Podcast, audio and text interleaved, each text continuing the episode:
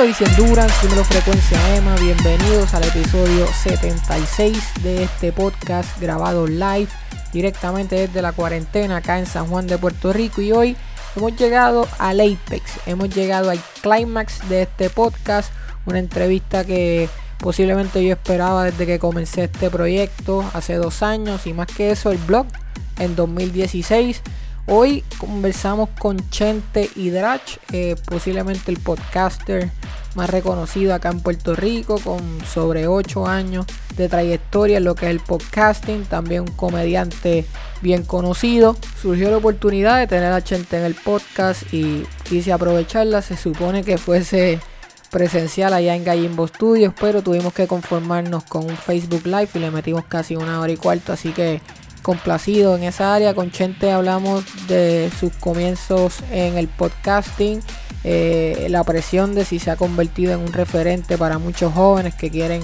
hacer contenido digital en la internet. Hablamos de sus filosofías de trabajo, calidad versus cantidad, los famosos turnos al bate. Hablamos de algunas entrevistas memorables para él. Eh, cómo está afrontando esta cuarentena con las dificultades tecnológicas para entrevistar, sus mejores técnicas para las entrevistas eh, y un poco de todo. Yo espero que ustedes disfruten de esta charla como yo lo hice, como, como dije anteriormente, es un sueño hecho realidad. Así que nada, eh, Chenti Drach ya pasó por frecuencia EMAS. Así que si les gustó esta charla, por favor déjenos una valoración de 5 estrellas donde quiera que escuchen el podcast para seguir llegando a más personas. Y visitar nuestro blog easyendurance.wordpress.com para más artículos originales, entrevistas y cobertura de eventos. Y estamos en Facebook también, nuestro fanpage Easy Endurance con más artículos originales, todo nuestro contenido de blogs y podcasts y noticias. Así que sin nada más que decir, vamos a hablar con Chente Hidrach en frecuencia Emma Bugudu y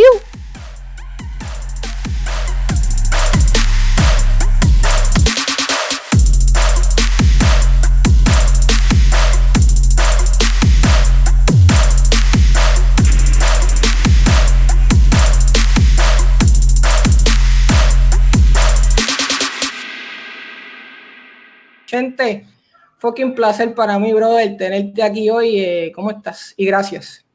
Bueno, eh, quiero dejarle saber a la audiencia que tengo un juguetito nuevo que permite aplauso. Mira, señoras y señores, con ustedes, Chente. Gracias, gracias, cabrones, gracias. Que es la que, papi. Gracias por invitarme. Un honor estar aquí. Gracias. Todo bien, Chente. Mira, eh, esto es clásico. Mira, me puse la corbata, me puse mi mejor atuendo en esta tarde porque ¿qué otra cosa podía hacer yo? Estoy súper fino. Para las tres personas que no conocen a Chente, Chente es un comediante acá en Puerto Rico internacional y en el mundo entero, en el universo. Ahora mismo creo que en Polonia y en Checoslovaquia están hablando del podcast de Chente. Eh, un podcast que para mí es el referente de los podcasters acá en Puerto Rico y hoy me dio una oportunidad que vamos a tratar de aprovechar al máximo. Chente, primero que todo, ¿cómo estás afrontando la cuarentena? Eh, ¿Cómo estás físicamente tú, tu familia, Vero? ¿Qué es la que? Estoy súper bien. Creo que me estoy acoplando bien, o sea, me divierto bastante. O sea, estoy jugando Switch, estoy súper duro en Mario Kart Estoy tratando de subir contenido. Eso es lo más difícil que se me ha hecho. Subir contenido. No me gustan. Tú sabes que yo me dedico a hacer entrevistas. Yo a la semana a veces hacía hasta cuatro entrevistas. Y de momento, eh, eh, verme obligado a hacer la entrevista sin, sin tener a, mi invitado de frente se me ha hecho bien difícil. Eh, pero pues hay que, hay que ajustarse a las realidades de lo que está pasando no sabemos cuándo esto se va a acabar, así que he, hecho algunas entrevistas, pero también he explorado nuevos formatos. Estoy grabando cosas con mi novia que me parece súper divertido, además de que terapéutico, ¿sabes? Te puedo decir que mi relación está mejor que nunca, ¿sabes? Mi relación amorosa está en como si nosotros no hubiésemos conocido hoy. Eh, me estoy divirtiendo, obviamente, el lado malo que todo el mundo dice, diablo, el lado malo es estar encerrado. A mí me gusta estar encerrado. El lado malo es, incertidumbre de no saber cómo vamos a generar dinero. ¿sabes? No saber si la industria del espectáculo va a poder restablecerse, ¿sabes? Muchos expertos con los que yo he hablado me dicen que nos podemos olvidar de hacer shows por lo que queda del año. Eso es algo súper preocupante. Eso es algo que va a dejar a un montón de gente que yo conozco sin trabajo. Obviamente, hay un montón de industrias que están así. Yo hablo de esa porque es la que yo conozco. Pero sí, eso me preocupa mucho. Pienso que nos vamos a tardar como 10 años en recuperarnos, en recuperar lo que se pierda culturalmente. Espero en Dios y la Virgen que no se dañen los teatros, ¿sabes? Hay mucha incertidumbre, loco, ¿qué te puedo decir? Sí, bueno, yo estoy de acuerdo contigo. Ahorita salí a buscar comida y para la cantidad de cosas que están cerradas y que llevan cerradas ya para dos meses fue preocupante. Y, pensé lo mismo que tú. Yo dije, como que esto se jodió por un par de tiempo porque, o sea, no me parece que, se va a abrir y vamos a hacer la carrera desde ahí. Me parece que es un antes y un después. Sí, y Vamos a. Va, a ser bien interesante. Y la cosa es que todo esto queda en la historia plasmado. Como que si de momento dentro de 10 años, vamos a suponer que, aparece la vacuna en los próximos 12 meses y, y todo vuelve a la normalidad. Dentro de 20 años, cuando nosotros revisitemos estos podcasts o veamos fotos de gente con careta o vamos a, esa, tiene un timestamp, esta época como que, diablo, eso fue para la época del COVID-19, ¿te acuerdas de esa loquera? O, o si de momento la, los cambios culturales eh, sean tan fuertes que de momento nosotros dejemos de darnos la mano, dejemos, dejemos de, de, echarnos el brazo en la foto, nosotros vamos a ver fotos de echándonos los brazos y dándonos las manos como que, diablo, eso fue antes de aquello, wow, esa época sí que era chévere. La mierda es que si, fuese este solo el momento que marcara ese antes y después estaría cool, pero María, Terremoto, Ricky renuncia, es una cadena que lleva tres años a puño y patar, por lo menos para los puertorriqueños. Yo hablé con una de las primeras conversaciones que yo tuve con Kiko de esta cuarentena. Él, dijo esto, dios otra, otra pausa otra maldita pausa, ¿sabes? ¿Cuán difícil es estar un año corrido trabajando normal? Eh, algo que nosotros no hemos tenido desde el 2016. ¿Sabes? Yo lo que quiero es 12 meses de trabajar normal, sin badenes, sin interrupciones, sin, sin cosas naturales que, que detengan todo el país. Es, es un backtrip. Es continuidad, mano. Lo que uno quiere cuando hace este tipo de cosas es consistencia. Y la consistencia llega con la rutina. Y la rutina llega con la normalidad. Y, todas estas mierdas que están pasando, pues definitivamente no son amigos de nosotros. Chente, esto generalmente es un podcast de deporte. Y aquí vamos a hablar de deporte específicamente tres minutos. Y el resto de otras pendejas que tienen que ver tú tienes una relación con el deporte medio rara. Eh, desde que yo te sigo, que deben ser aproximadamente cuatro años, eh, veo que empieza ejercicio, lo deja. Recuerdo un tiempito que grababa blogs con un personal trainer. Eh, con Gustavo Castro ibas a hacer bicicleta, con Gonzaga ibas a hacer spinning. Loco, ¿qué, qué pasa? ¿Qué, por qué es tan difícil entrar en una rutina?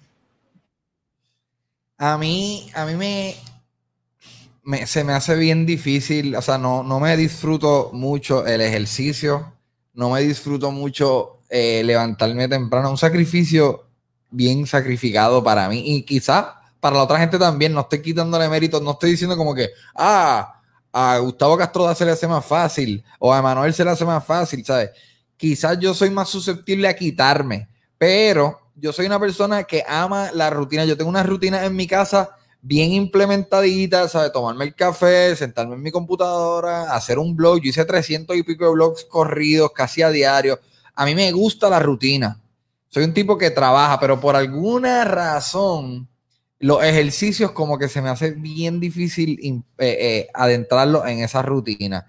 Maybe también yo tengo muchos problemas de la espalda y a mí me gustaría salir todos los días a, hacer ejercicios por la laguna. ¿Tú vives en Santurce? Yo soy de aquí. Pues a mí la laguna es, qué, qué afortunados somos, pues, mano, tú estás cerca de espacio donde tú puedes ir caminando. Qué afortunado yo soy de tener la laguna cerca y poder hacer ejercicio. Y he entrado en esa rutina varias veces y siempre se me echaba la espalda, loco. Y tengo que parar. Ah, bueno, no, la última vez fue la gira. Una vez entra la gira, pues me voy de Puerto Rico por tres meses, pues, pues, pues ya no puedo continuar esa rutina. Así que, aunque yo me quito a veces, a veces las circunstancias me obligan a quitarme. Eso me lleva a preguntarte, en, tu niñez, Chente, eh, yo, yo sé que tú tienes una rutina de karate con tu papá y todo eso, pero ¿qué, qué, qué valor tenía el deporte en tu casa? ¿Era algo que tus padres eh, como encourage, tú sabes que, te decían, vamos a hacerlo, es una forma de mejorar tu disciplina, nunca te llevaban a un juego, a, nada, tú no fuiste fanático de nadie, ¿qué es la que hay? Nunca en mi casa, nunca vimos deporte en televisión, al igual que, ¿sabes? Mi vida, las cosas que inculcó mi papá en mí, no son tradicionales varoniles como deporte. Yo pienso que eh, eh, es bien característico que un papá vea mucho deporte con el hijo eh, o, sea fiebre de carro. En mi, yo no sé nada de deporte y nada de carro, pero sí jugué deportes de niño. Inclusive papi fue coach de baloncesto. en, cuando yo era chiquito, como hasta séptimo, octavo grado. ¿Qué pasa? En séptimo grado yo descubro el surfing y me obsesioné con el deporte del bodyboarding, para ser específico, y abandoné todos los deportes, ¡Iu! radical a fuego, abandoné todos los deportes así tradicionales y me metí de lleno, yo era bien surfer y yo estaba en una, en una, ¿sabes? E, e, era bueno en eso y, mis papás me apoyaban y, y nunca viajé, pero, pero tenía mi buggy al día, mis papás me llevaban a la playa temprano y me encantaba el surfing pero cuando yo llegué como a los 17 años, eh, descubrí el pasto, eso también desgraciadamente hace que uno se quite, de momento los amigos son más importantes que el deporte, eh, la jevita es más importante y me descarrilé un poco, pienso yo. Mira, hablando de pasto, John C. John Z no está contento porque no lo acompañaste en el 420. Mano, te lo juro que si hubiese tenido pasto, hubiese fumado que se chave. Pero me da mucho miedo eh, grabarme arrebatado porque yo no, no opero bien. Socialmente hablando, no, no funciono bien. Me, pongo demasiado pensativo y me pongo a darle demasiadas vueltas al asunto y no, no disfruto nada. Prefiero, si voy a fumar, prefiero fumar para hacer algo de una manera pasiva, sentarme a ver una película, sentarme en la playa a ver el mar, pero eso de yo interactuar o yo tener que hacer algún deporte, es. Y el experimento del cine tampoco, tampoco salió muy bien. El cine con algo en el sistema. Eh, eso me encantaba. El problema es que si yo voy, fumo y voy al cine, Prefiero, prefiero comprar la taquilla, ir al carro, fumar y entrar directo sin interactuar ni con el que vende las taquillas ni con el que vende popcorn, es entrar directo. Yo no quiero hablar con nadie. Pero sí, me encanta ver películas arrebatadas. Eso me dice que tú eres un tipo que está siempre como hiper alerta de, de, de, tus surroundings, de tu, de, tu entorno. Esto, tú estás consciente, Chente, que tú te has convertido como que en este referente para todos estos chamacos, quizás más jóvenes que yo, pues ya estoy en mis 30, pero estos chamacos de 20 a 30 años que quieren hacer algo en Internet, ¿tú, tú estás consciente del efecto que tú has creado en, en toda esta población en Puerto Rico, que yo creo que es más grande de lo que tú piensas? Yo creo que sí. Y no, no es, este sentimiento que yo tengo de haber empezado algo y de momento ver que se convierte más o menos en un estándar, y estoy usando la palabra estándar de una manera bien libre, pero me refiero al podcasting, tú sabes, no había nadie haciendo entrevistas de una hora hace seis años.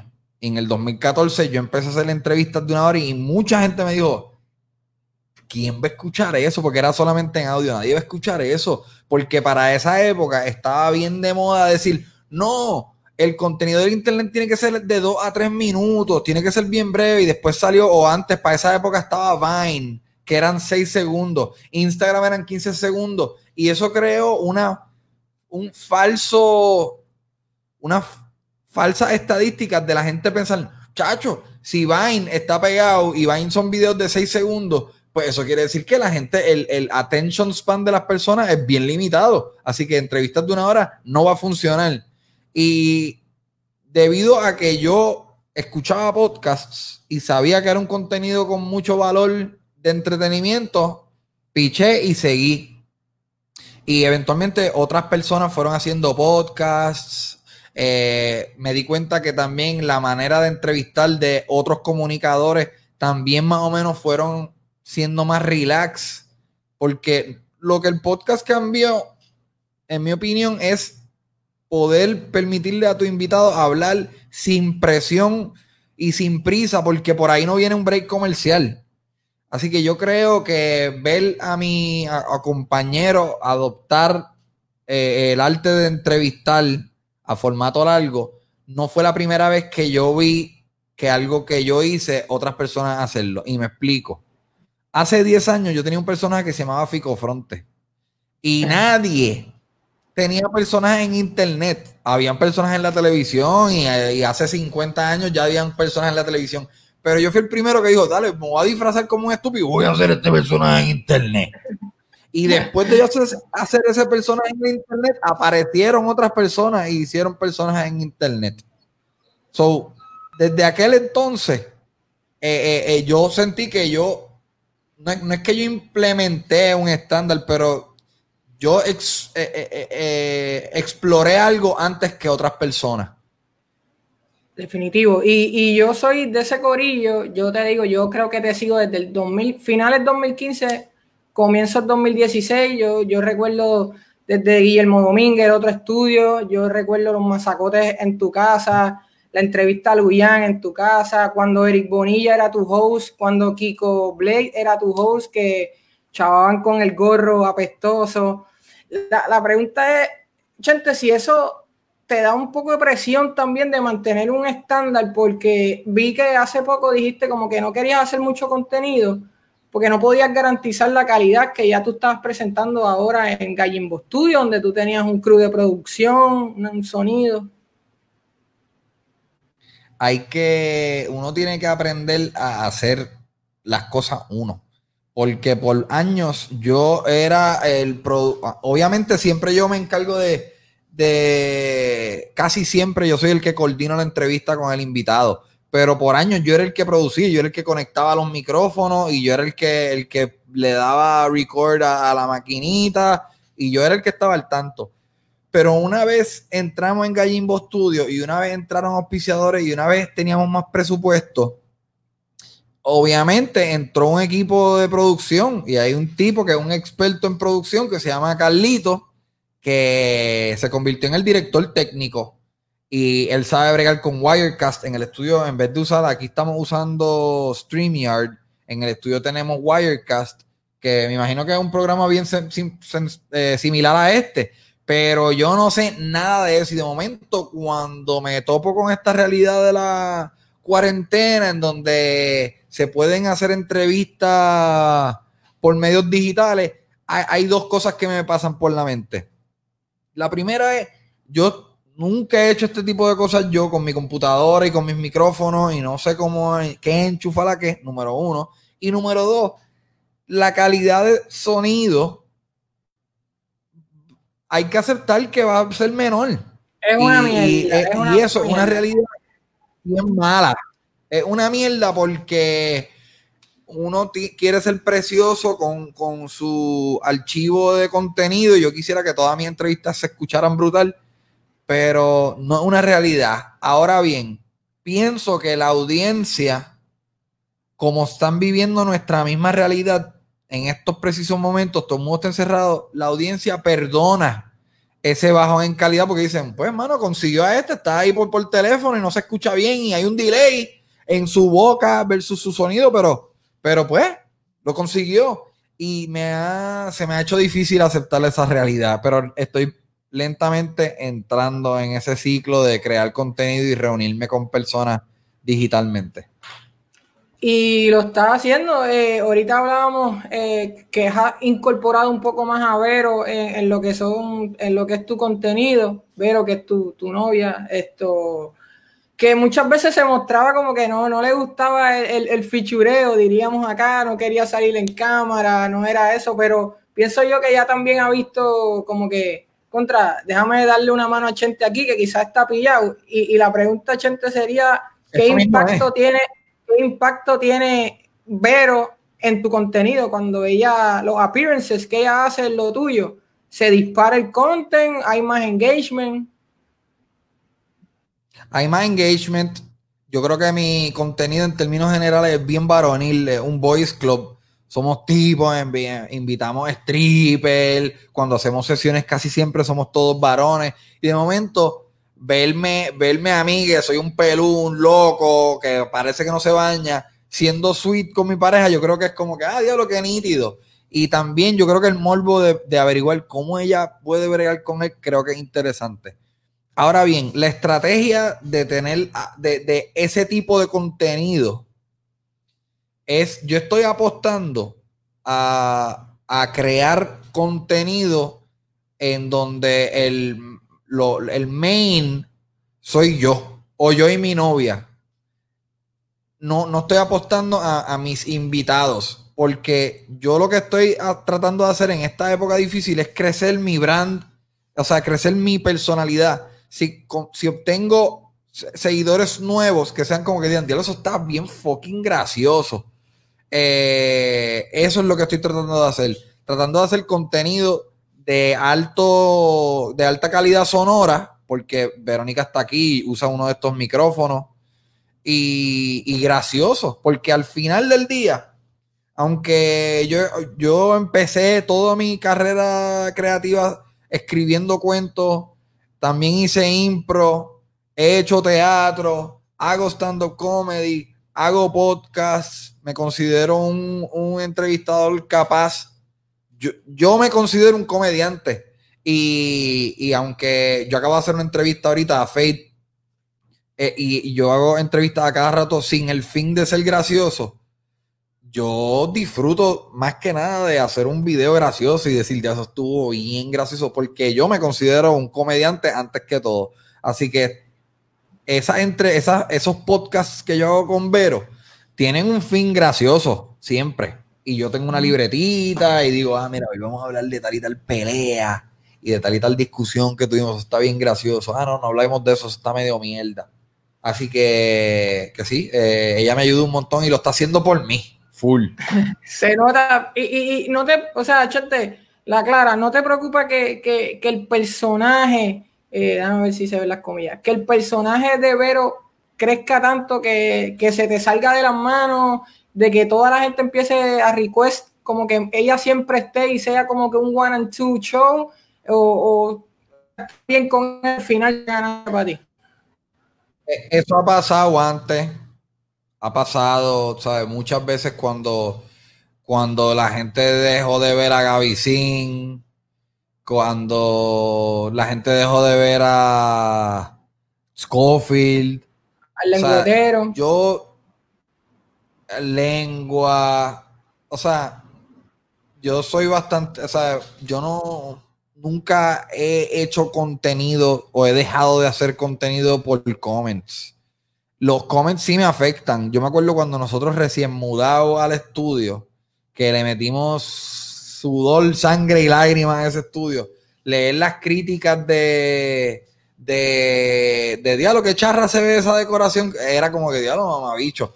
Pero aparte de eso, eh, cuando un comentario hace una referencia negativa o positiva a mi creatividad, creo que soy bastante diestro en pichar. Así que no, no tengo ningún temor de que de que Vero se convierta en una estándar o que se me vaya fuera de control o que ella quiera tener su canal. No. Y en verdad ya Vero tenía un podcast, ella también hace lo de pole dancing, eh, ella ha estado en las redes también, ha tenido su, contenido desde siempre, creo yo. Chente, eh, ¿cuál, ¿cuál tú piensas que es como el biggest misconception que la gente tiene tuyo? Como que yo pienso que la gente se cree que tú andas en flow de joda todo el tiempo y, que siempre es el tipo más alegre. Y yo pienso que lo que yo esperaría es que tú eres el tipo más normal del mundo y que hay días que estabas tripeado y hay que días que estás triste con cojones, hay días que quieres celebrar y hay días que no quieres saber de nadie. Esa misma es. Yo soy un tipo bien, no, no estoy ahí, ¡ay! ¿sabes? No soy el, la imagen que yo tengo en las redes de party, es de vacilón, es de un tipo bien curioso. Y creo que siempre soy bien curioso. Pero eh, soy bien... Chequéate esto, esto se me acaba de ocurrir. Cuando, y yo siempre hablo de esto, tú debes estar eh, hastiado de escucharlo, pero cuando yo era DJ... Zumba, oye, espérate, espérate. no, no, hombre, hombre, chete, dilo otra vez, dilo otra vez, dilo otra vez. Cuando yo era DJ... lo, lo, que tengo es agua, pero vamos, vamos con el shot. Cuando yo era DJ eh, yo estaba tan obsesionado con obtener la música nueva. Yo estuve como cinco años eh, buscando, aventándome en el mundo de la música. Que saco este rapero nuevo? Diablo, este tema está bien demente. necesito conseguir este disco. Y estuve tan obsesionado con estar al día con la música que cuando me quité, eh, dejé de consumir música. Al día de hoy yo escucho muy poca música. Si yo escucho un disco completo es porque voy a entrevistar al sujeto chichichia. yo creo que eh, eh, eh, fue tanto que de momento me, dio asco.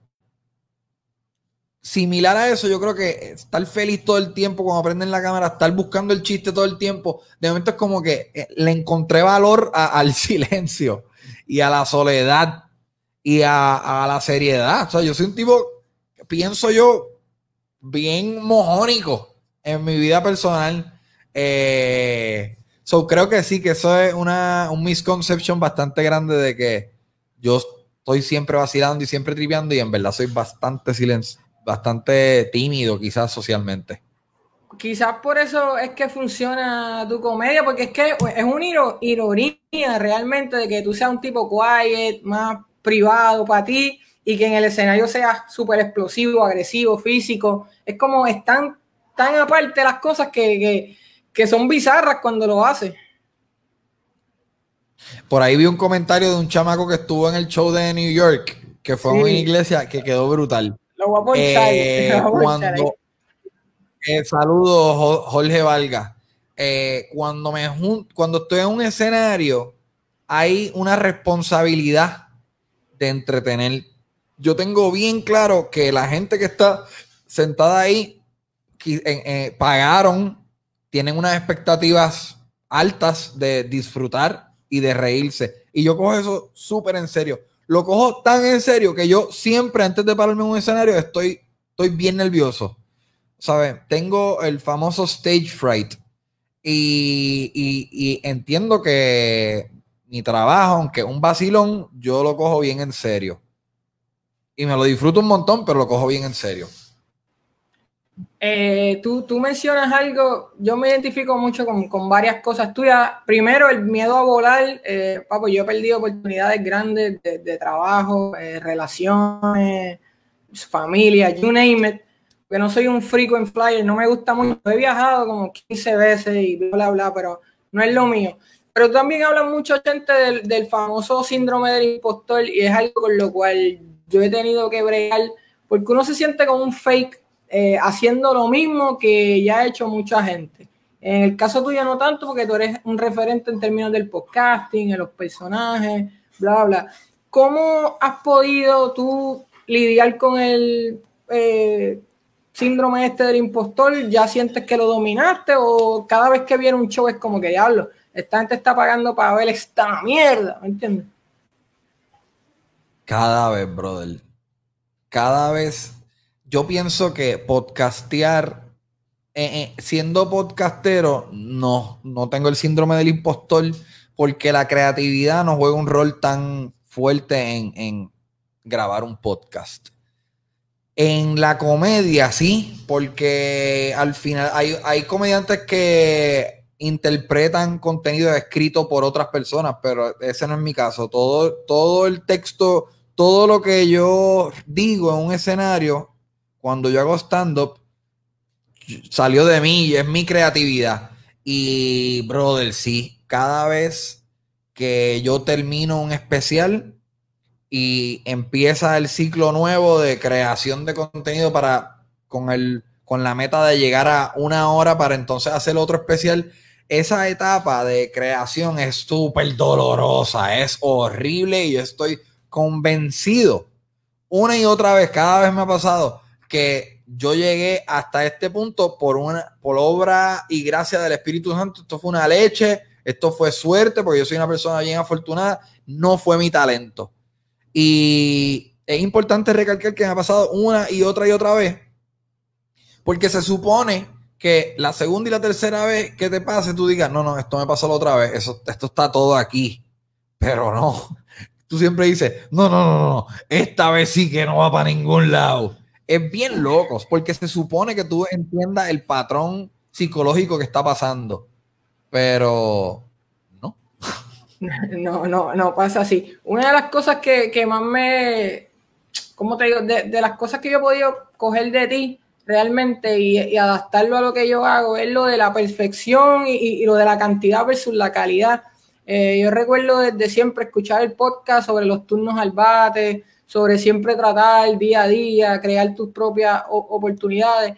Y eso es algo que, que, no es fácil. Para mí no fue fácil. Siempre fui como un poco overachiever, quizás en las cosas de la escuela y whatever. Entonces siempre quería que las cosas me quedaran bien. Pero me hice amigo del good enough, me hice amigo del good enough y empecé a soltar las cosas. Cuando escribo, que, fue lo primero que empecé a hacer, el blog escrito. Y, mano, me ha funcionado. Yo pienso que la perfección y la búsqueda de la perfección muchas veces raya en una parálisis, gente, en, que al final del día no hacen nada porque no está perfecto, pichadera. Eh, ¿Te has probado tú mismo tu teoría de que, de que la, la, cantidad de turnos al bate es the way to go, verdad? Claro, para explicarle al corillo, a lo que tú te refieres es que mientras en el arte hay una cultura de adorar la calidad, y yo pienso que es bien importante tú reconocer cuando Dios está bien cabrón, el nivel de calidad está bien cabrón ahí. El, yo entiendo que como audiencia uno tiene que, uno siempre está sujeto a, a ser juez de, Dios, esto está bien cabrón, esto es una mierda como audiencia. Pero cuando tú eres un creador, no puedes tener la vara de la misma, no, no puedes ser igual de juez.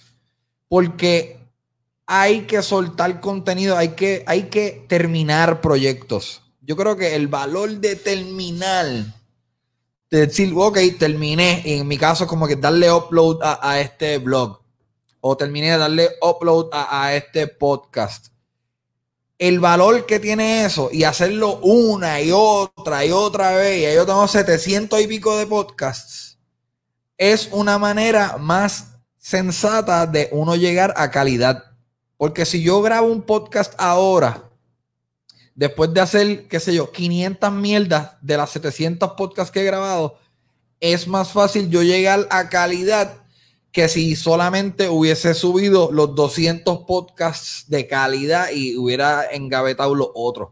Porque en, la búsqueda y en el aprendizaje de hacer un y otro podcast, uno mejora.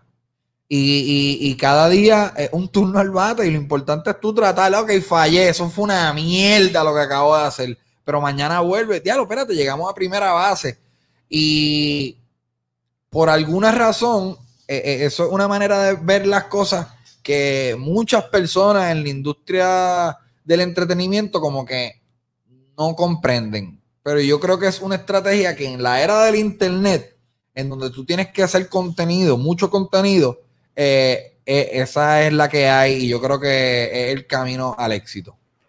El problema, Chente, es que todo el mundo crea tanto, se crea tanto ruido, lo, que le llaman noise eh, en las redes y en el feed, que quizás llegar a tu contenido sea mucho más difícil que antes, porque hay tanta mierda que hay que darle scroll, scroll, scroll, chente, una buena entrevista.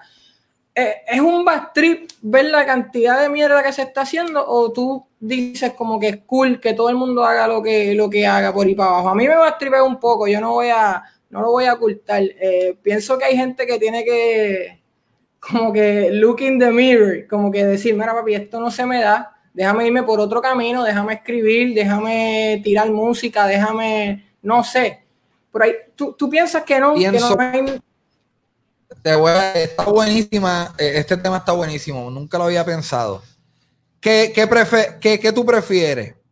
Que haya mucha mierda de personas individuales que decidieron montar su podcast, montar su canal, montar su blog y hacer mierda. Y de, un millón de personas hay 999 mil que son una mierda. O que haya mucho menos, que solamente haya televisión y radio, pero todas las piezas de contenido que hay en televisión y radio están, se llevan a cabo porque hay un tipo al frente de la vela diciendo, tú entras, ven, esto es una mierda, sal. Son los famosos gatekeepers Así que yo, yo pienso que en un lado del espectro están los medios tradicionales en donde hay ejecutivos que determinan qué sube y qué no.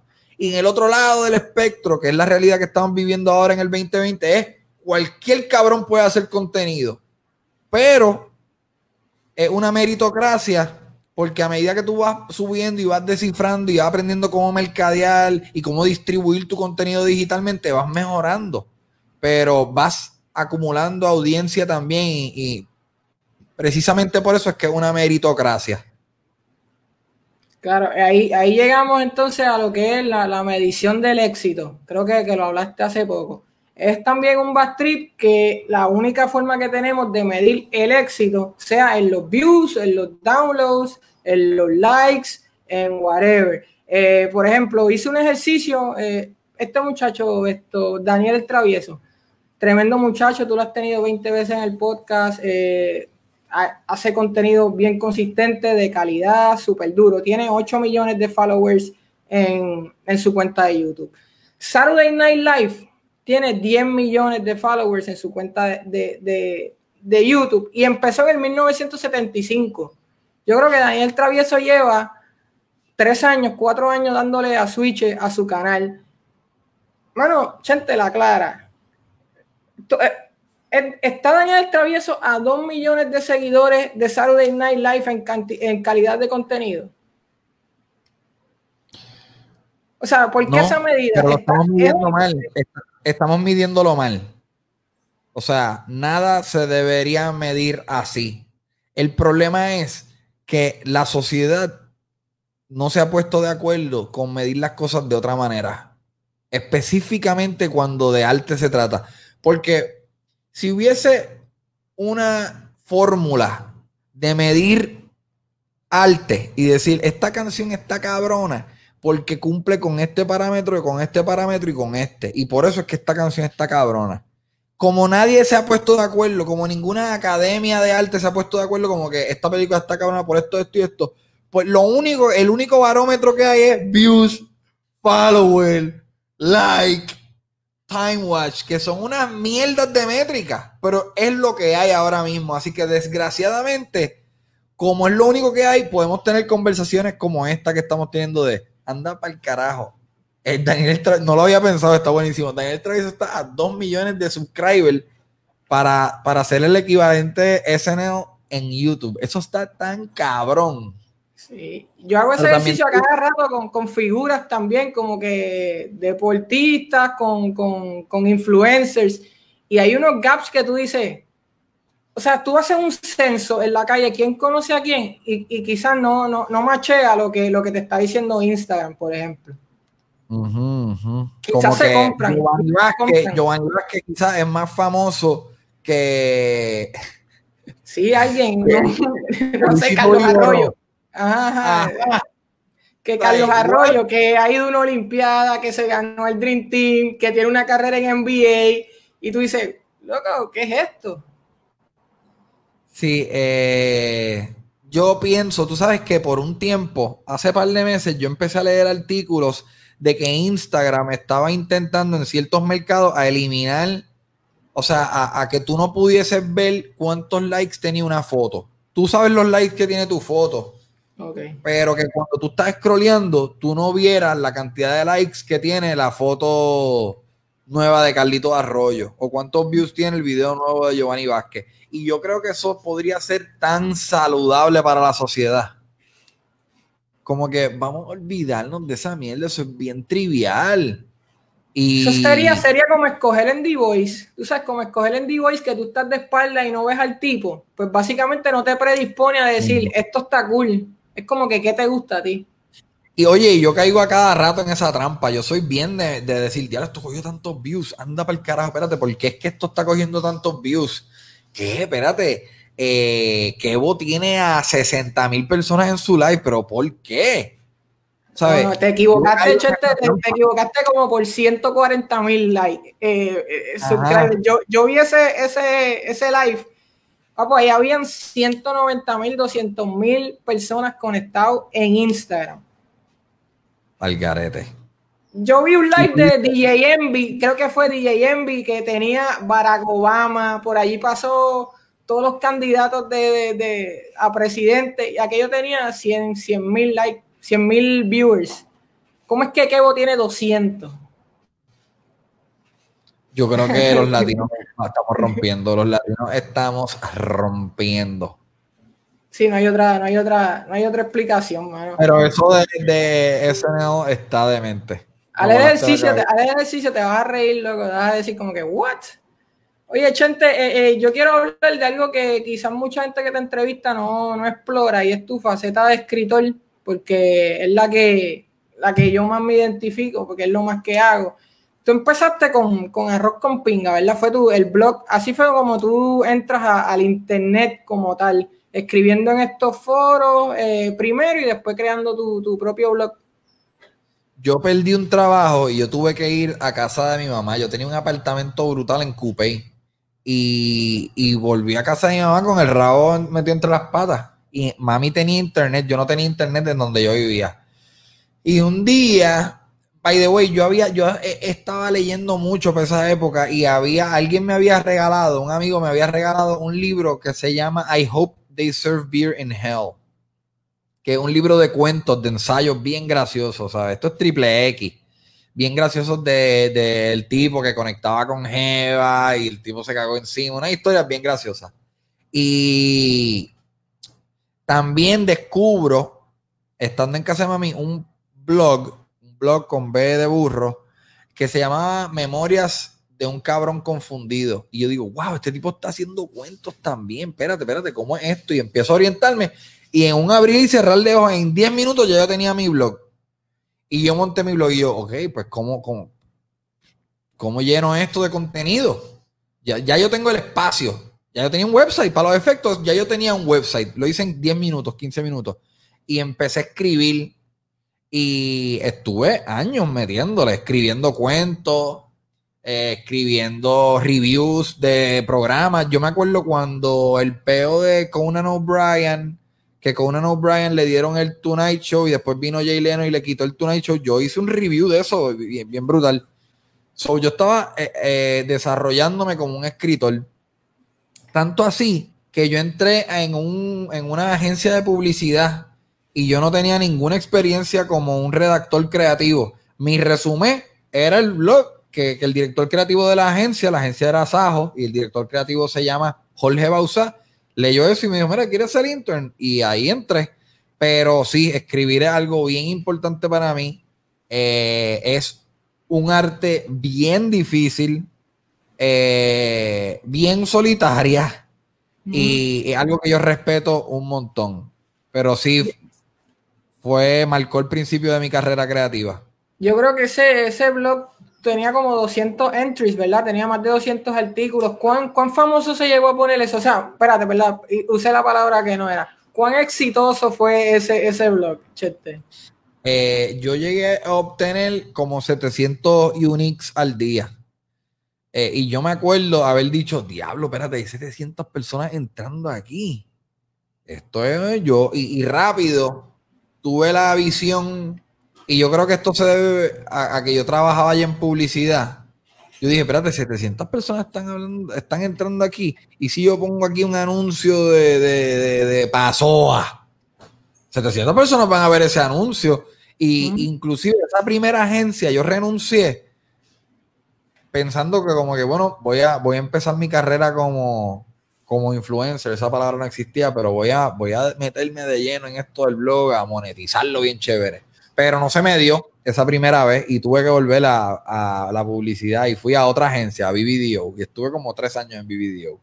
Estaría cool de vez en cuando que tires dos o tres articulitos, dos o tres freestyle ahí, para, porque pienso que quizás te ayude un montón para mantenerte chart cuando te toque escribir una obra completa, como, como la historia del mundo o esas cosas. Yo creo que de nuevo caemos en lo del impostor syndrome. Eh, yo, yo, yo escribo esos cuentos, o yo he revisitado el blog viejo un par de veces y yo digo, lo de eso es una mierda. Inclusive mi primer especial que está en YouTube, yo no lo puedo ni ver.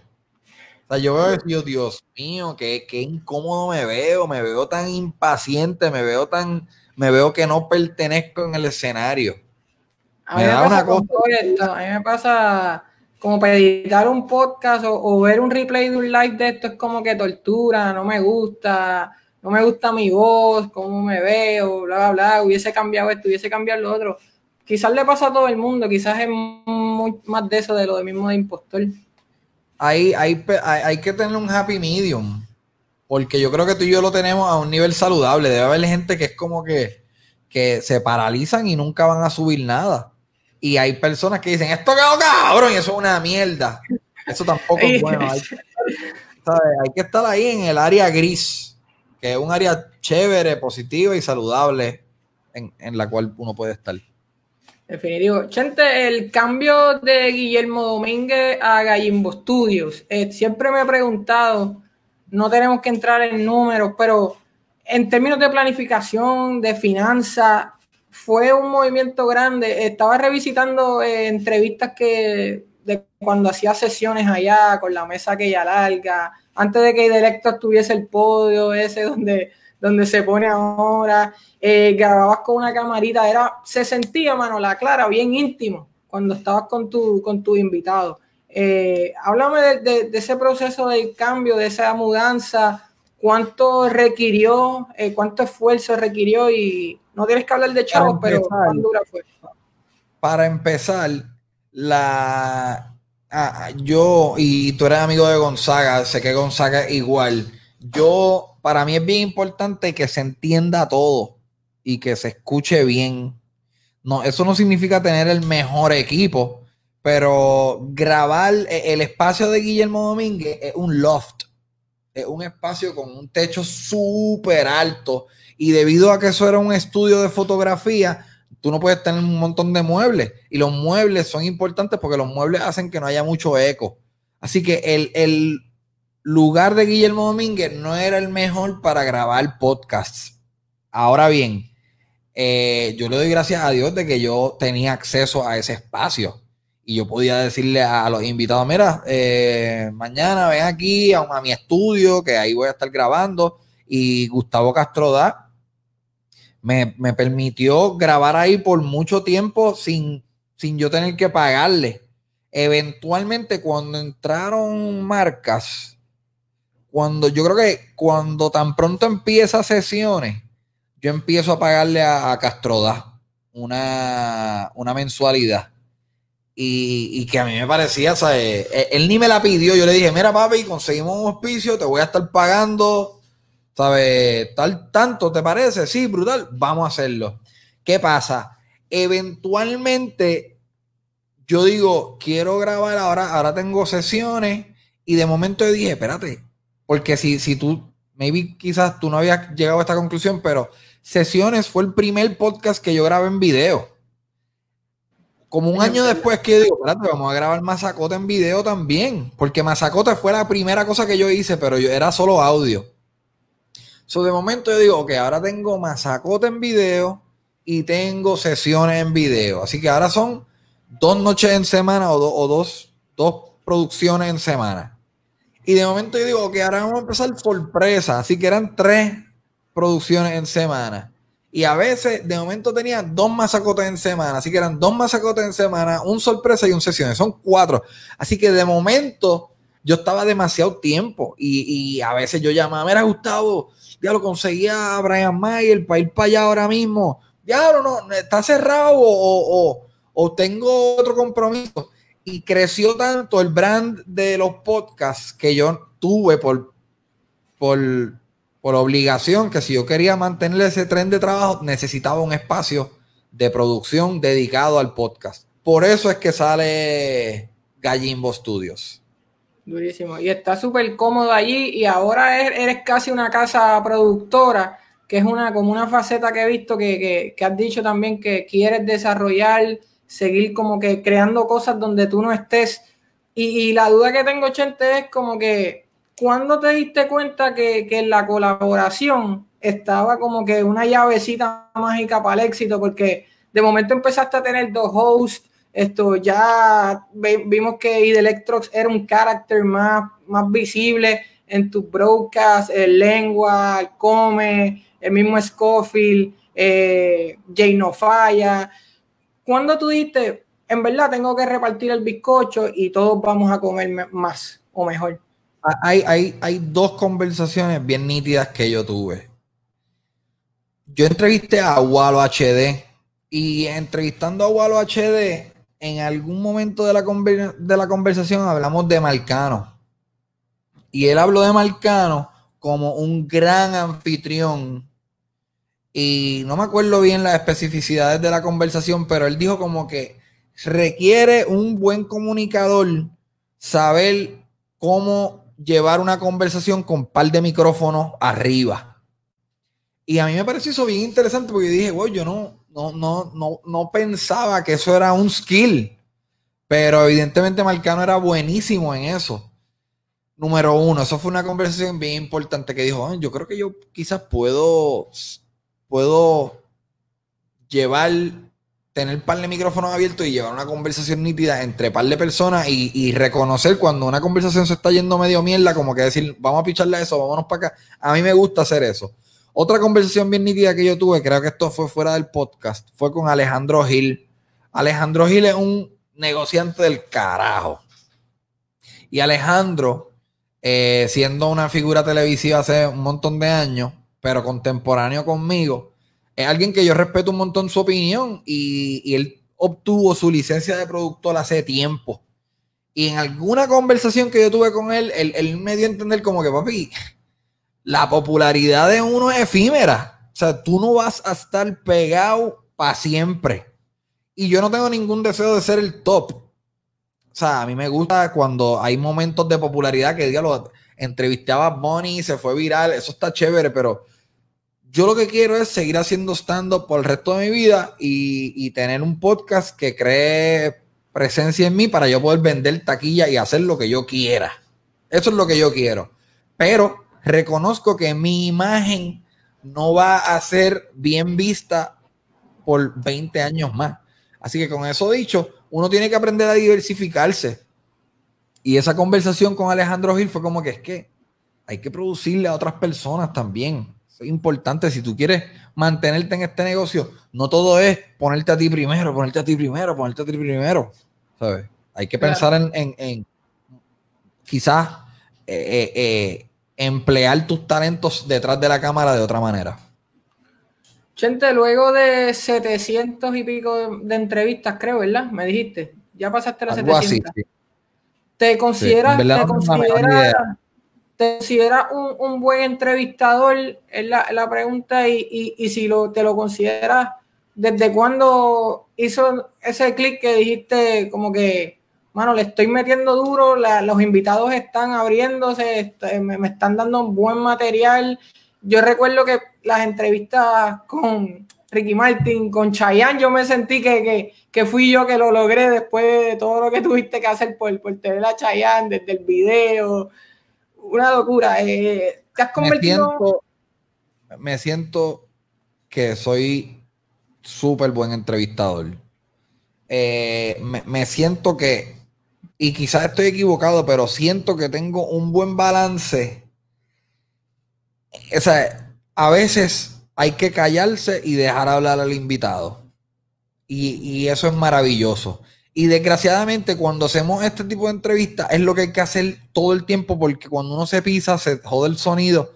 Cuando en este formato hay, que asegurarse que tu invitado terminó de hablar y entonces hablar. Y reconozco que eso es difícil.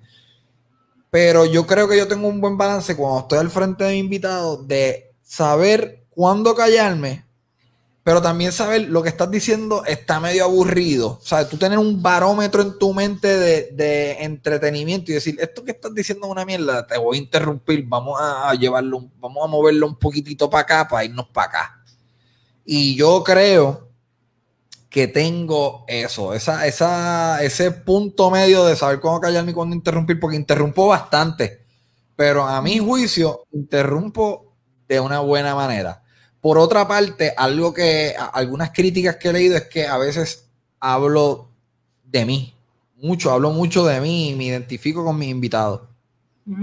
Pero yo creo que la gente que me escucha, yo creería que pueden disfrutar de un cuento mío. O sea, si yo estoy hablando con Olmairi y Olmairi de momento dice algo y a mí se me, me acordé de un cuento interesante, pues puñeta, yo voy a contar ese cuento. No tengo ningún temor de contar cuentos míos, sea Almighty, sea mi papá, sea Ricky Martin. Pienso que hablar de mí puede añadirle valor a la entrevista. Y quizás digo eso porque en realidad, aunque yo utilizo la palabra entrevista para describir estas piezas de contenido, yo creo que mi acercamiento es más como que voy a hablar con esta persona, ¿sabes? Voy a preguntarle cosas y voy a contarle cosas también, porque es un contenido de entretenimiento, no es, no es un Wikipedia de mi invitado. Claro. Así que, en resumidas cuentas, creo que soy de los mejores entrevistadores latinos Durísimo. que existen en el mundo. el mejor podcast del universo entero.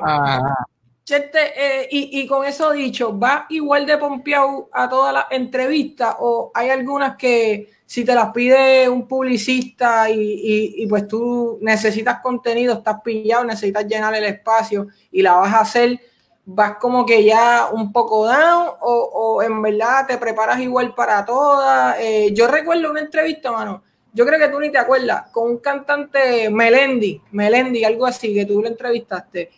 Bueno, eso es un entrevistón. Y yo estoy seguro que quizás no fue ni, ni, ni de las más views que sacó, pero hubo bonding. El hecho de que fueron a comprar e-, cerveza, creo que Cabrón. Mano, ese ejemplo está cabrón. Y, también la segunda de Pedro Capó me, me, pareció brutal. Creo que el tipo se abrió y, eran dos panas hablando en la gasolinera a las 2 de la mañana luego de janguear. Hay, la respuesta es sí. Hay veces que hago entrevistas, es como que, ok, whatever, yo no pienso que esto puede ser medio mojónico, pero la gran mayoría de las veces estoy en la entrevista y digo, oh, eso está bien nítido. O sea, no me bloqueo, estoy dispuesto a estoy abierto a sorprenderme y a disfrutar de la entrevista. Eh, ese ejemplo que das de Melendi, Corillo, para los que están viendo esta pendeja, tú no sabes quién es Melendi. Yo no sabía quién era Melendi cuando yo le entrevisté. Obviamente, cuando que también hiciste una pregunta de si yo me preparo igual, depende del tiempo. La de Melendi, yo creo que a mí yo me enteré ese mismo día o el día antes, fue bien apresurado. Uno, más o menos, uno busca canciones, te leer Wikipedia hay veces que tienes mucho tiempo. Ricky Martín, yo me leí el libro. Eh, eh, varía, varía debido a las circunstancias, pero esa entrevista, perdón, que tengo el celular, esa entrevista de Merendi fue un bonding cabrón. La pasamos súper bien, nos reímos. Eh, el tipo es bien gracioso, resulta que él es fan. él me descubrió, creo que por las entrevistas de residentes. Y, mano, fue una experiencia bien chula. El fumo cigarrillo en el estudio no todas las entrevistas mi, yo llego con la misma emoción. Y si el que te diga que llega con la misma emoción te está mintiendo porque todos somos humanos y todos, todos, ¿sabes? todos estamos sesgados de alguna manera. Pero yo siempre estoy abierto a, sorprenderme y a disfrutar de... Yo, yo he llegado a ver las conversaciones como un arte casi, como que me voy a ir por acá, wow, espérate, dijo esta cosa, wow, espérate, este tipo fue plomero, vamos, ¿y cuánto pagaban? Háblame de cómo fue eso de ser plomero. O sea, a veces es nítido coger para la izquierda y, encontrarte con una conversación puta que no tiene que ver nada con la realidad de, tu invitado en ese momento. Yo creo que otra, otra cualidad que quizás has desarrollado mucho y no te das cuenta es la de poder escuchar. Hay mucha gente que, está entrevistando y no estoy viendo la respuesta que, le está dando eh, el invitado. Y en la respuesta casi siempre está el follow-up question, que, o sea, la, pregunta de seguimiento que te puede redondear la, la, entrevista, porque a lo mejor tú tenías cinco bullets escritos para esa entrevista y de momento Chen te dice, qué sé yo, mi papá me llevaba a ver a Carlos Arroyo. Y tú, Carlos Arroyo, ¿y dónde lo viste? ¿Lo has podido conocer después? O sea, que quizás el, escuchar también es algo, Chente, que has desarrollado y no te has dado cuenta. Totalmente. Escuchar es la herramienta más importante a la hora de entrevistar. Y específicamente por eso, porque yo a veces llego a las entrevistas con, con pocas con pocas preguntas. Ahorita, ahorita yo entrevisté a Fade un, rapero colombiano. Y yo escuché todo el disco de él y pues hice notas. Hice unas notas, hice tres páginas de notas. Yo ni las vi. Porque me, me dejé. Uno se deja llevar, te preparaste, estás cabrón. Eso está bien nítido, by the way. Gracias. Sé que eres bien fan porque has dicho un par de cosas que he dicho. Wow, este tipo lo de batear, lo de cantidad versus calidad es como que este tipo se fue bien para atrás pero uno se prepara por si tu invitado es un mojón y responde monosílabo, pues tienes ahí una libreta llena de preguntas. Pero si tu invitado habla y habla y habla, tú puedes escuchar y decir, espérate, espérate, él dijo que vamos, a irnos por acá. Así que sí, escuchar es una parte esencial para entrevistar. Chente, otra cosa, eh, ahorita hablaste de residente. Eh, la, entrevista donde fuiste a Nueva York a hablar con residentes, eso es un eso es casi épico ya en el internet. Yo creo que eso pasó el millón de visitas, aunque te la piratearon en un momento, ¿verdad? Sí. Esto, has viajado para hacer entrevistas específicamente. El último caso que me acuerdo fue la de J Balvin antes de en Chicago, si no me equivoco, antes del show. Esto es, es eficiente en términos, ¿te produce lo suficiente hacer esa entrevista económicamente o es más una cosa de marcarlo bucket list y decir, papi, estoy puesto para todo, avión, lo que sea, voy para allá? Ok, e, esto, este, aquí lo que vamos a hablar es, super inside baseball, pero te voy a explicar cómo yo lo veo. La verdad del asunto es que ninguna entrevista va a pagar un viaje, porque ponle que o para tú llegar a un viaje, un viaje a Nueva York de tres noches son más de mil pesos. Por eh, hotel, estadía, comida, el pasaje, obviamente son mil pesos. Para tú obtener mil dólares, necesitas como un millón de views. So, tú no puedes garantizar, tú no puedes hacer ningún contenido garantizando que tú vas a cubrir el gasto que costó crear ese contenido. Ahora bien, es igual que déjame ver como un mejor ejemplo. Por ejemplo, yo he tenido un montón de, un montón de las conversaciones que yo he tenido con Vero hablan de, del COVID-19 y o, hablan malo o hablan de sexo o yo presento un clip que tiene copyright y ya automáticamente cuando algo así pasa, YouTube no te permite monetizar bien el video. Así que los videos que yo he estado haciendo con Vero en gran medida no han generado dinero. Pero ha entrado gente nueva. Hay gente nueva entrando a mi canal. Así que yo tengo dos maneras de visualizar cada pieza de contenido. Número uno, esta pieza me está generando dinero. Sí, eso está chévere y eso tiene su valor. Número dos, esta pieza tiene, está entrando gente nueva. Ah, pues eso tiene un valor también. La cosa es que uno tiene que decir que tiene más valor ahora mismo. Si traer gente o monetizar. Yo siempre estoy apuntando a la larga. On the long run. On the long run es mejor tener más gente. En publicidad eso le llaman branding. Es como que tú estás trabajando para tu marca. No estás generando dinero. No estás haciéndole a nadie un llamado a comprar nada ni a gastar dinero pero estás apostando a que tu marca va a crecer.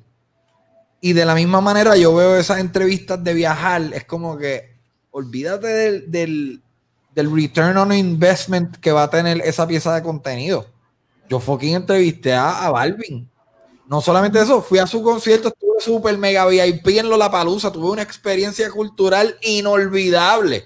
Eso también tiene un valor incalculable. Así que ninguna de estas entrevistas se pagan solas.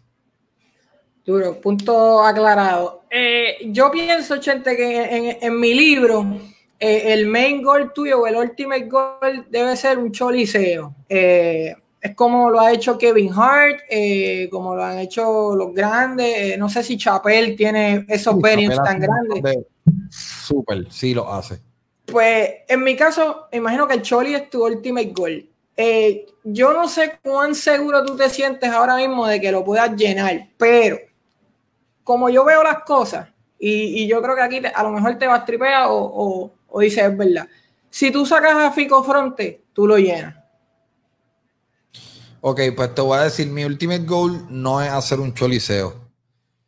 Mi ultimate goal es hacer teatros, irme en una gira de teatros eh, fuera de Puerto Rico. En Puerto Rico ya, ya mis giras son de teatros, pero irme en, o sea, vender 70 mil boletos en Estados Unidos es un logro, hijo de puta y tú puedes estar en una gira bien larga de teatros si tú vendes 70 mil boletos en una gira por Estados Unidos. Así que mi meta es, y, que yo la estoy viendo manifestarse poco a poco. O sea, mi, original meta era salir de Puerto Rico.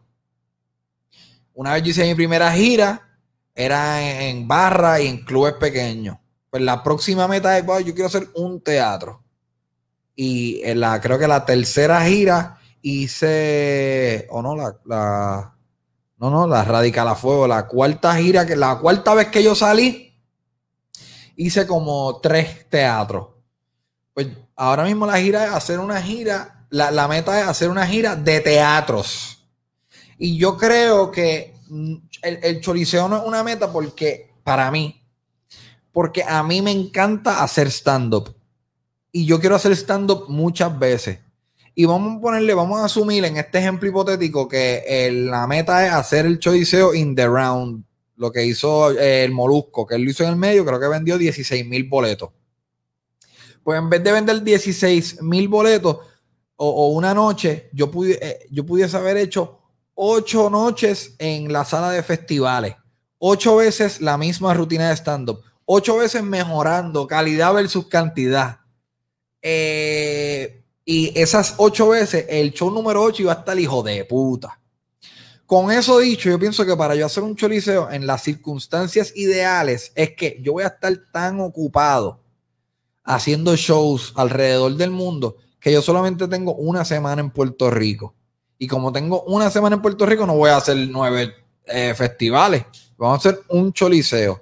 La realidad del asunto es que si a mí me encanta hacer stand-up y a mí me encanta hacer stand-up, yo quiero hacer mucho stand-up pues por ahora no es una meta que, que yo esté codiciando bien, cabrón. Eh, pero quizás eventualmente esté tan ocupado que diga, ah, diablo, vamos a hacer el choriceo que se joda. Esto, voy a insistir un poquito en lo, en lo de Fico. Gente, Fico Fronte es el típico caso, en mi, en mi opinión, de un personaje que quizás supera a su intérprete eh, eh, en la vida real. Eh, tú has dicho que la gente ya te veía en la calle, era como que huele bicho, o sea, al frente de tu mamá, al frente de tu novia, al frente de todo el mundo. ¿Qué sería necesario para que tú revivieras a Fico? Yo creo que una película, mano. O sea, una película que a mí, yo a mí no me encanta hacer cine. Yo no, disfruto mucho de la mi experiencia haciendo cine no ha sido tan divertida, es un trabajo medio mojónico. Pero creo que hacer una película y tener un, par de escenas de Fico es algo que podría hacer. Eh, no, no tengo ningún.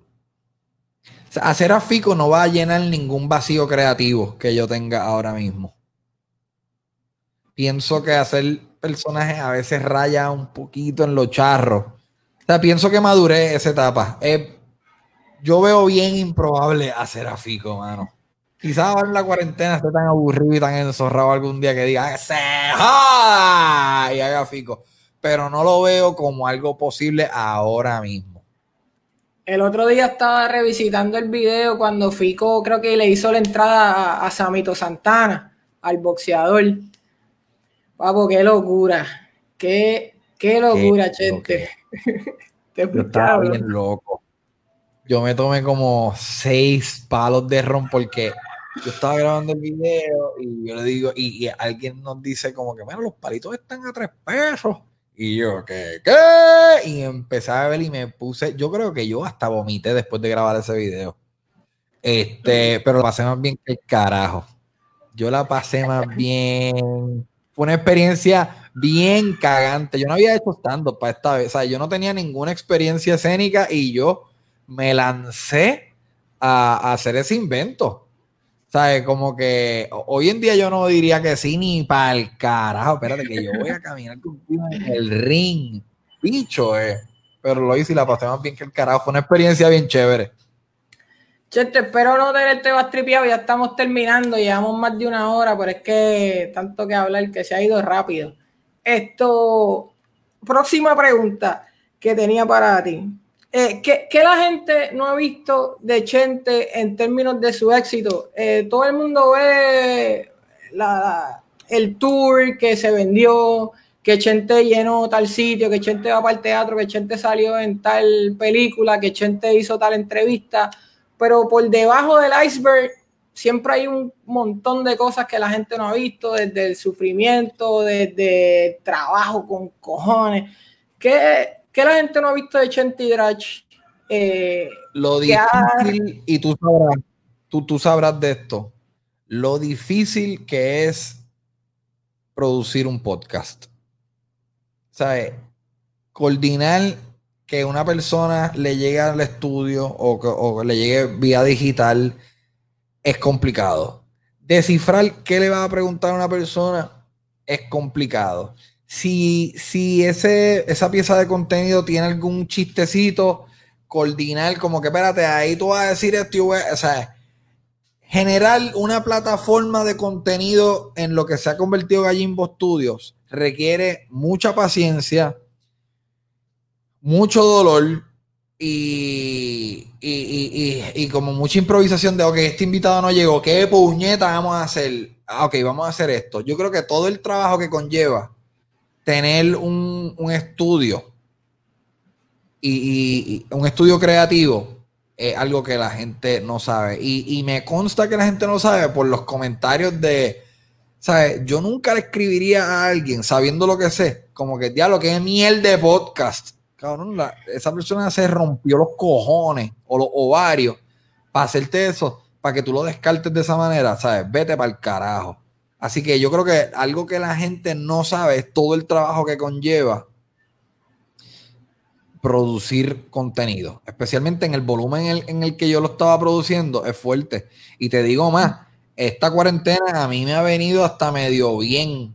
A mí me hacían falta unas vacaciones chéveres. Yo a veces me veo en unos viajes locos que yo digo, yo estaré en una depresión, ¿qué carajo es esto? Y creo que eh, estaba estaba en la cúspide de un desgaste físico y emocional bien fuerte. Y llegó la cuarentena y me salvó. qué bueno, qué bueno. No queremos, no queremos que llegara a, tocar fondo. Chente, tú nunca, nunca estuviste cerca de, desistir de tu sueño de, ser comediante.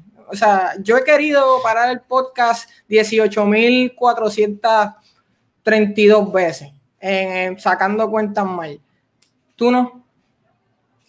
Sí, hay veces que uno quiere mandarlo todo para el carajo, pero por lo menos en mi caso, yo tuve un montón de trabajos que a mí me hacían infeliz.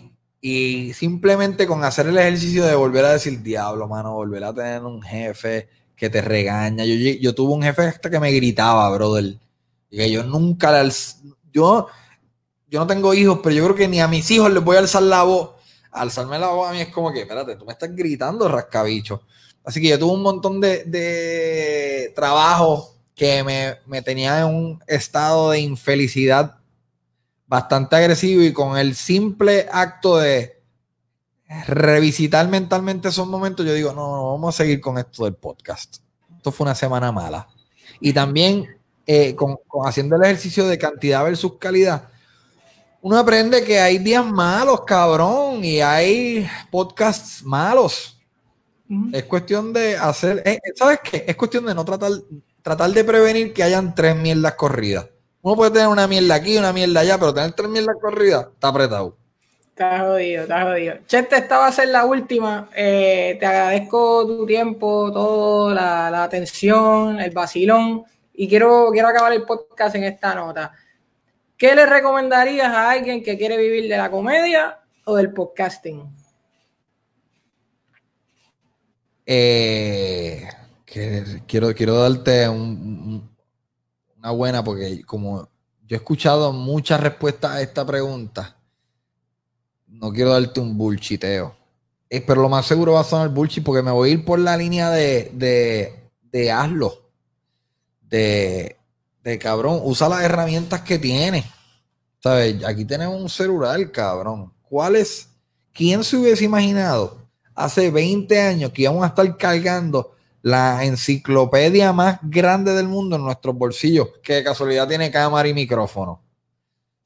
prácticamente un estudio de televisión, una herramienta, no espera tener el micrófono que es, con la grabadora que es, con la cámara que es, las luces que son, en el estudio donde tú quieres, ¿sabes? Empieza rudimentariamente. Y yo creo que mi carrera es un testimonio de eso. Yo empecé con un micrófono. Y años después fue que empecé a grabarlo. Y grababa con una mierda, con una camarita de esta. Esta está cabrona, una más mierda que esta que se tumbaba cada 15 minutos y tenía que prenderla. Y a veces yo estaba haciendo la entrevista y se quedó sin batería y yo seguía haciendo la entrevista. Por eso es que hay un montón de entrevistas mías del primero que se va todo a negro y tú sigues escuchando. Yo creo que es importante seguir tu sueño con las herramientas que tienes a tu disponibilidad. No esperar a tener las herramientas que son requeridas para tu sueño. Ese es mi consejo. Durísimo, ahí lo tienen, Chente y Drach. Eh, ha sido un placer, como te dije, Chente, esto, un sueño hecho realidad que hayamos podido hablar hoy. Tuve que escribir un artículo ahí casi hablando un poco de mierda tuyo para llegar aquí, pero papi, psicología inversa funcionó, así que me voy a apuntar una W ahí, un win por mira, Chente, espero haber hecho un buen trabajo y sigue metiéndole que nosotros estamos acá capeando siempre lo que, lo que tú tiras. Te votaste, papi. Gracias por todo, gracias por el artículo. Fuerte abrazo y que sigas en cuarentena portándote bien, que te estamos velando. Gente, ¿dónde te encuentran? Para las dos personas que no saben. Mira, aquí abajo está súper bien escrito mi apellido, Chente Hidrach, en todas las redes sociales. Síganme, eh, YouTube, yo creo que es la plataforma más importante de contenido que yo tengo. Sígueme en YouTube y triunfarás sobre todas las cosas. Chente y Drach. Gracias, Emma. Un abrazo. Gracias por escuchar Frecuencia Emma. Recuerda suscribirte a nuestro podcast para más episodios como este. También visita nuestro blog en facebook.com Easy Endurance para más artículos originales, videos y noticias.